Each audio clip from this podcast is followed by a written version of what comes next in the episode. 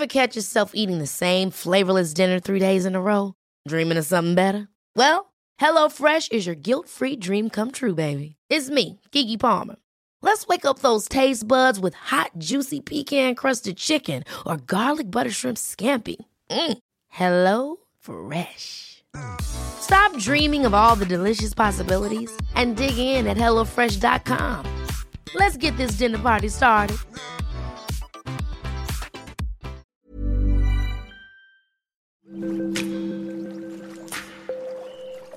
Aderezo presenta. Qué sabroso con Gerardo León.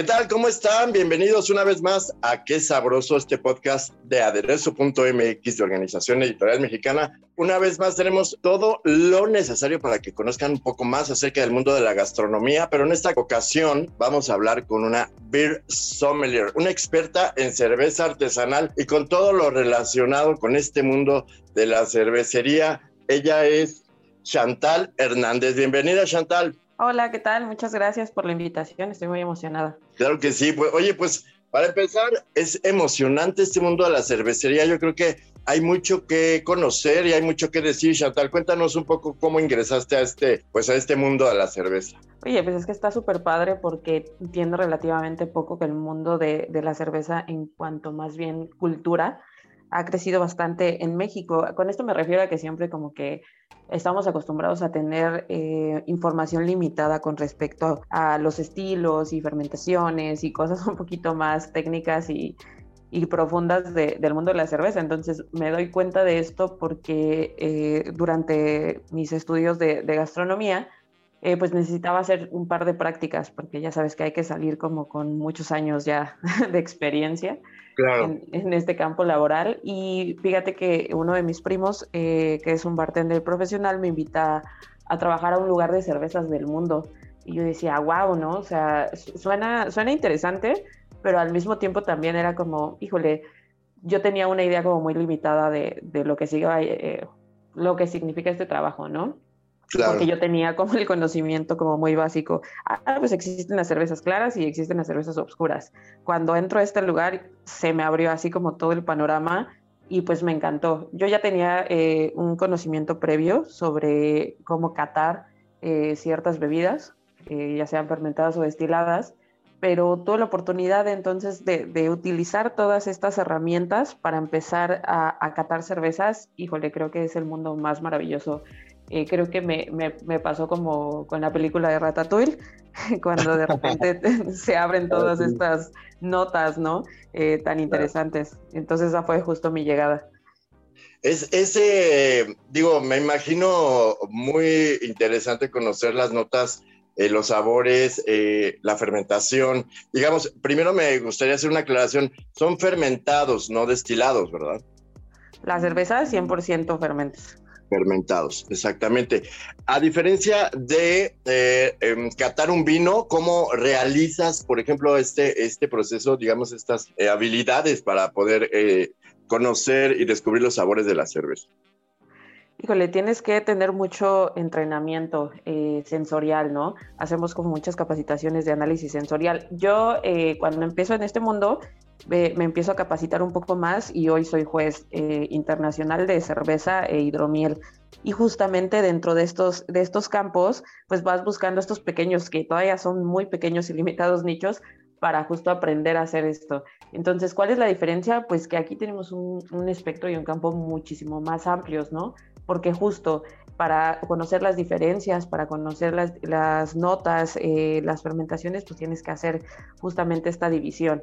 ¿No? Entonces empiezas con cómo son las características de las cervezas por eh, tipos de fermentación. Después, cuáles son las características de la cerveza por los tipos de, maltas que tiene, ¿no? Porque una cerveza que tiene maltas muy tostadas no va a tener las mismas características que una cerveza que tiene maltas caramelo, muy acentuadas, no va a tener las mismas características que una cerveza que tiene diferentes tipos de lúpulos, ¿no? Porque hasta en los lúpulos que es este agente conservante natural de, la cerveza, que es una flor, tiene diferentes perfiles, ¿no? Eh, perfiles frutales, eh, herbales, florales, cítricos, ¿no? Entonces ya empiezas a decir, híjole, y entonces cada vez se hace más complicado y más complicado eh, por, por, estas razones, ¿no? Pero al mismo tiempo creo que es muy apasionante y que una vez que ya agarras el ritmo, es muy fácil.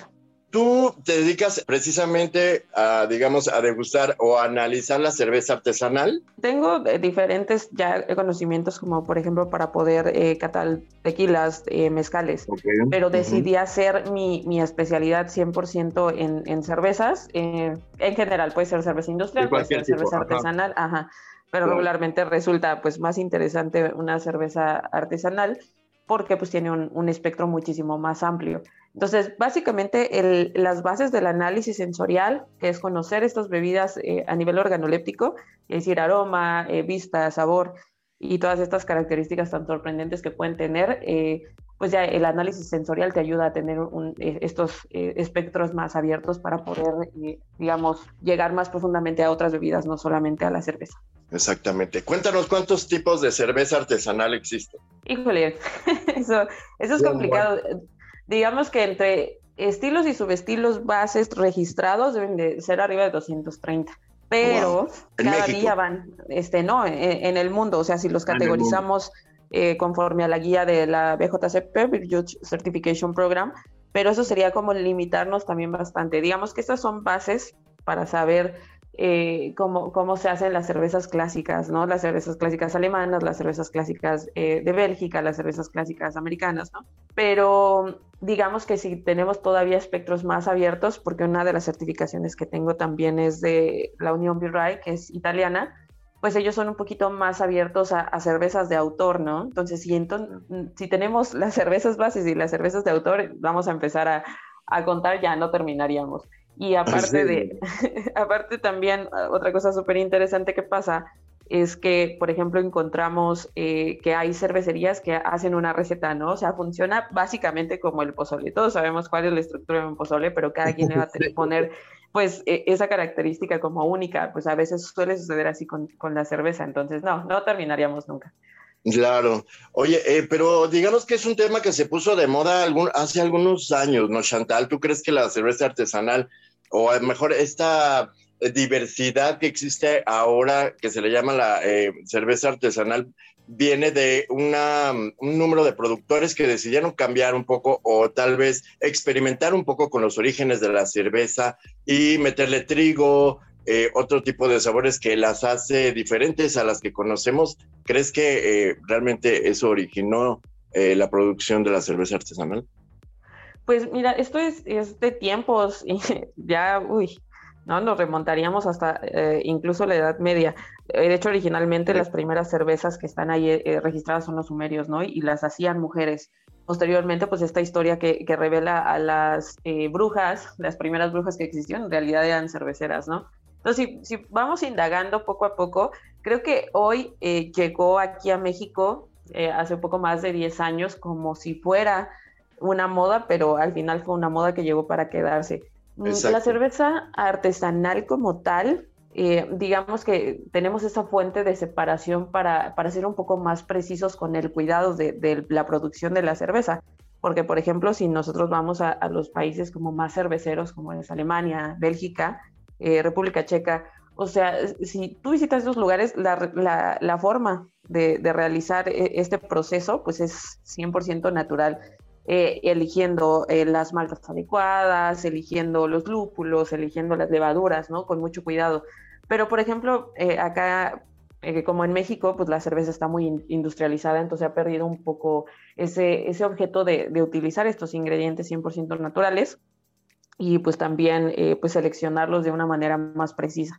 Entonces creo que va un poquito más enfocado ahí a decir cerveza artesanal por el cuidado que tiene. Sin embargo, pues la producción de la cerveza siempre se ha dado eh, hace ya bastantes, bastantes años. Creo que más bien tiene que ver con eso, ¿no? Que ahora, eh, pues sabemos que existe la posibilidad de hacerla incluso desde casa y algunos otros más van comprando equipos un poquito más grandes y pues así se va eh, dividiendo un poquito esto, ¿no? Pero ya, definitivamente es un, es un trabajo. Muchas de estas empresas que empezaron chiquititas desde casa, pues ahora ya, ya tienen grandes, ¿no?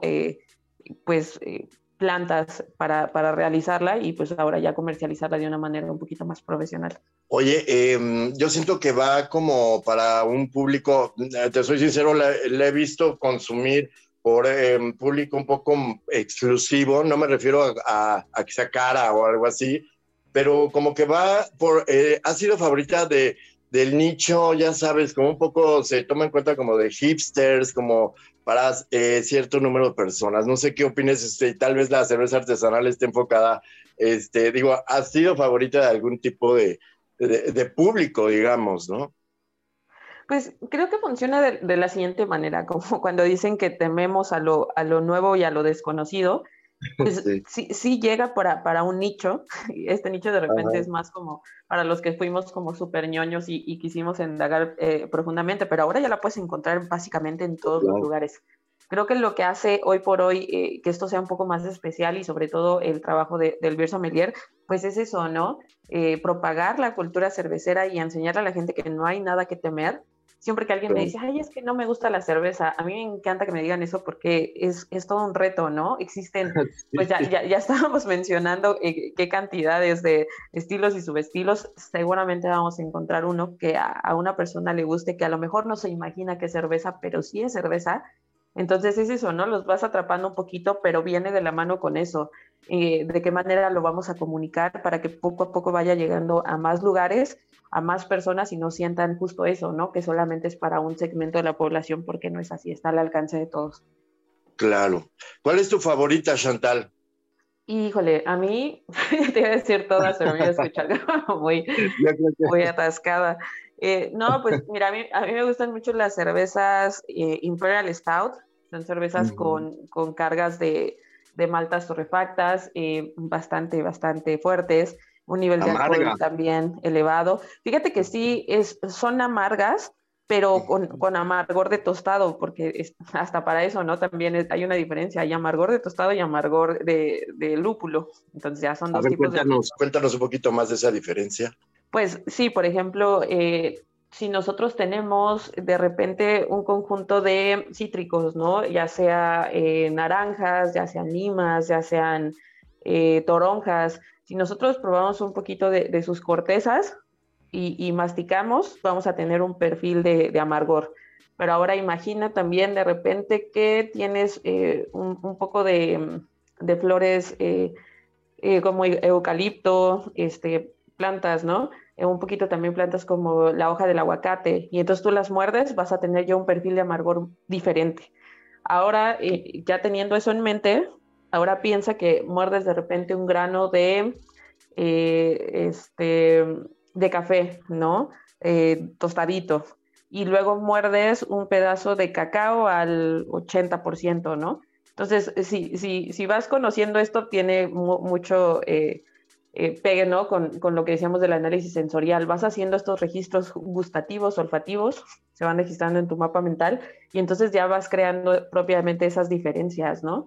te das cuenta que no son los mismos perfiles cuando de repente lo piensas y, estas referencias casi casi hasta pueden llegar a tu paladar porque las conoces bastante bien. No, está increíble. La verdad es que yo creo que es toda una profesión, es un arte, como bien lo dice este, el nombre de la cerveza artesanal. Y creo que en realidad tenemos que aprender mucho, eh, sobre todo también a maridar, Chantal. ¿Cómo maridamos la cerveza artesanal? yo creo que también se puede tomar en cuenta el mismo eh, sabor con el que maridamos la cerveza tradicional, pero creo que aquí las notas eh, que lleva una cerveza artesanal pueden maridar con mucho más opciones de platillos. Claro que sí, no, incluso hasta las cervezas industriales, ¿sabes? Creo que tiene que ver más con el enfoque de que aquí no podemos eh, decir, ¿no? Eh, estas cervezas que son de trigo van directamente con pescados o, con pollo, porque entonces, ¿dónde dejamos el resto de los ingredientes, no? No es lo mismo que yo haga una recomendación de, eh, vamos, algo muy común, unas alitas, pero son unas alitas picantes. Y yo te lo recomiendo con una cerveza muy lupulada. Lo único que va a suceder es que tu paladar se va a saturar tantísimo que en vez de que te cure o te alivie esa, esa pungencia que te ha generado el chile, lo único que va a hacer es que te pique más, ¿no? Y entonces que busques otras fuentes. la, la, verdad es que también tienes que enfocarte mucho qué es lo que quieres recibir de estos maridajes, ¿no? A veces eh, se confunde mucho maridaje con acompañamiento, que no es lo mismo. Digamos que el acompañamiento solamente es como, pues tienes una bebida, tienes una comida y pues listo, ¿no?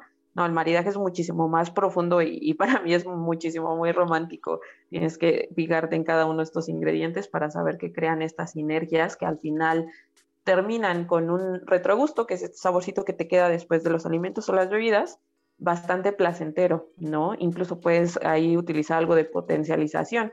Por ejemplo, si tienes una bebida que, que, tiene notas a chocolatito, pero es chocolatito amargo, pues puedes meter ahí unas notitas de chocolate, pero chocolate dulce y va a ser muy placentero, ¿no? O si. Ajá, exacto. O sea, vas buscando hacer estos match, pero nunca te quedas eh, precisamente con eso, ¿no? De, de, hacerlo como muy, muy abierto el espectro porque no funciona así. Claro.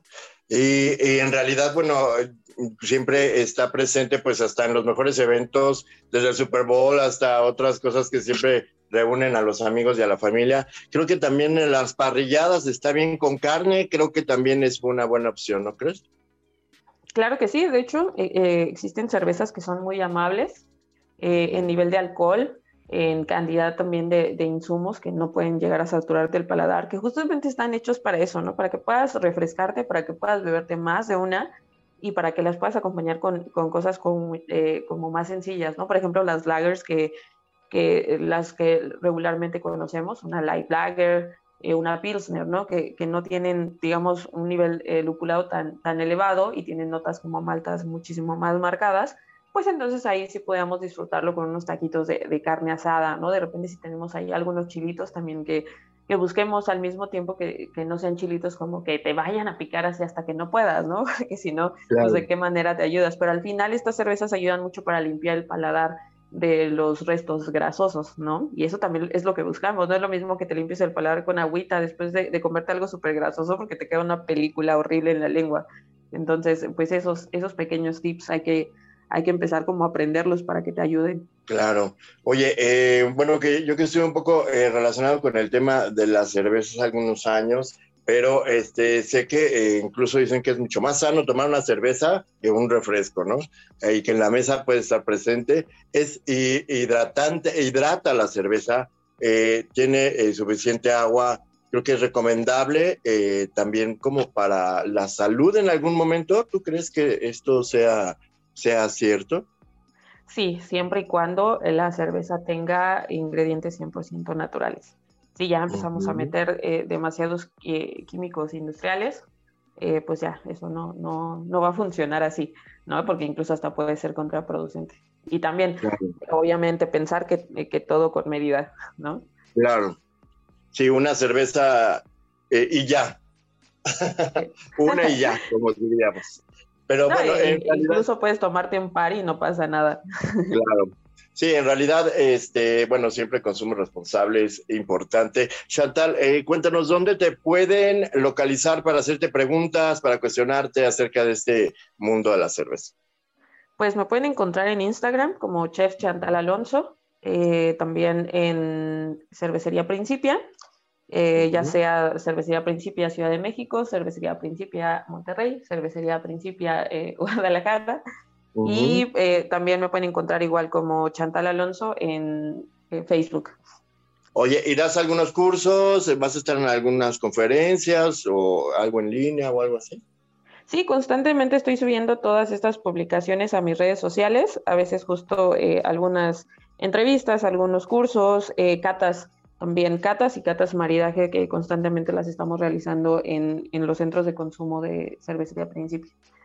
¿Hay alguna próxima que podamos saber? Sí, eh, próximamente el 24 de marzo en uh -huh. Principia Ciudad de México vamos a estar celebrando el, el aniversario de, de, Cervecería Principia y vamos a tener cervezas súper exclusivas, eh, cervezas eh, reposadas en barricas de roble, cervezas con algunos ingredientes extras muy interesantes y vamos a hacer unos eh, maridajes con, con, postres de tiempos, pero muy, muy enfocados a cada una de estas cervezas. Entonces esto va a estar súper divertido. Ajá, sí, si ahí lo quieren eh, seguir en, en, redes sociales, pues para que estén atentos en las redes de Cervecería Principio. Claro, está buenísimo. Pues ya escucharon, eh, pueden estar ahí aprendiendo todo lo que Chantal sabe, que ya vieron que sabe no, no mucho, sino demasiado acerca del mundo de la cerveza. Entonces podemos aprender mucho de ti, mi querida Chantal. Muchísimas gracias por estar con nosotros. Y amigos, eh, ya saben, síganos en aderezo-om, que es nuestro Instagram. No se pierdan todas las publicaciones de aderezo.mx, se encuentran las mejores recetas eh, todo lo que tiene que ver con maridajes, vinos, eh, toda la eh, nutrición, comer sano y otros temas que pueden enriquecer su vida y hacerla mucho más sabrosa. Muchas gracias por su atención. Nos escuchamos la próxima.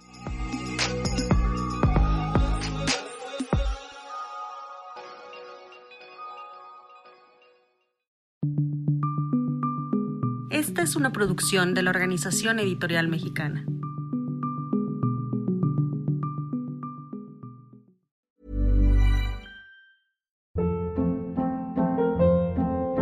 Hold up. What was that? Boring. No flavor. That was as bad as those leftovers you ate all week. Kiki Palmer here, and it's time to say hello to something fresh and guilt-free. Hello Fresh. Jazz up dinner with pecan-crusted chicken or garlic butter shrimp scampi. Now that's music to my mouth. Hello Fresh. Let's get this dinner party started. Discover all the delicious possibilities at hellofresh.com.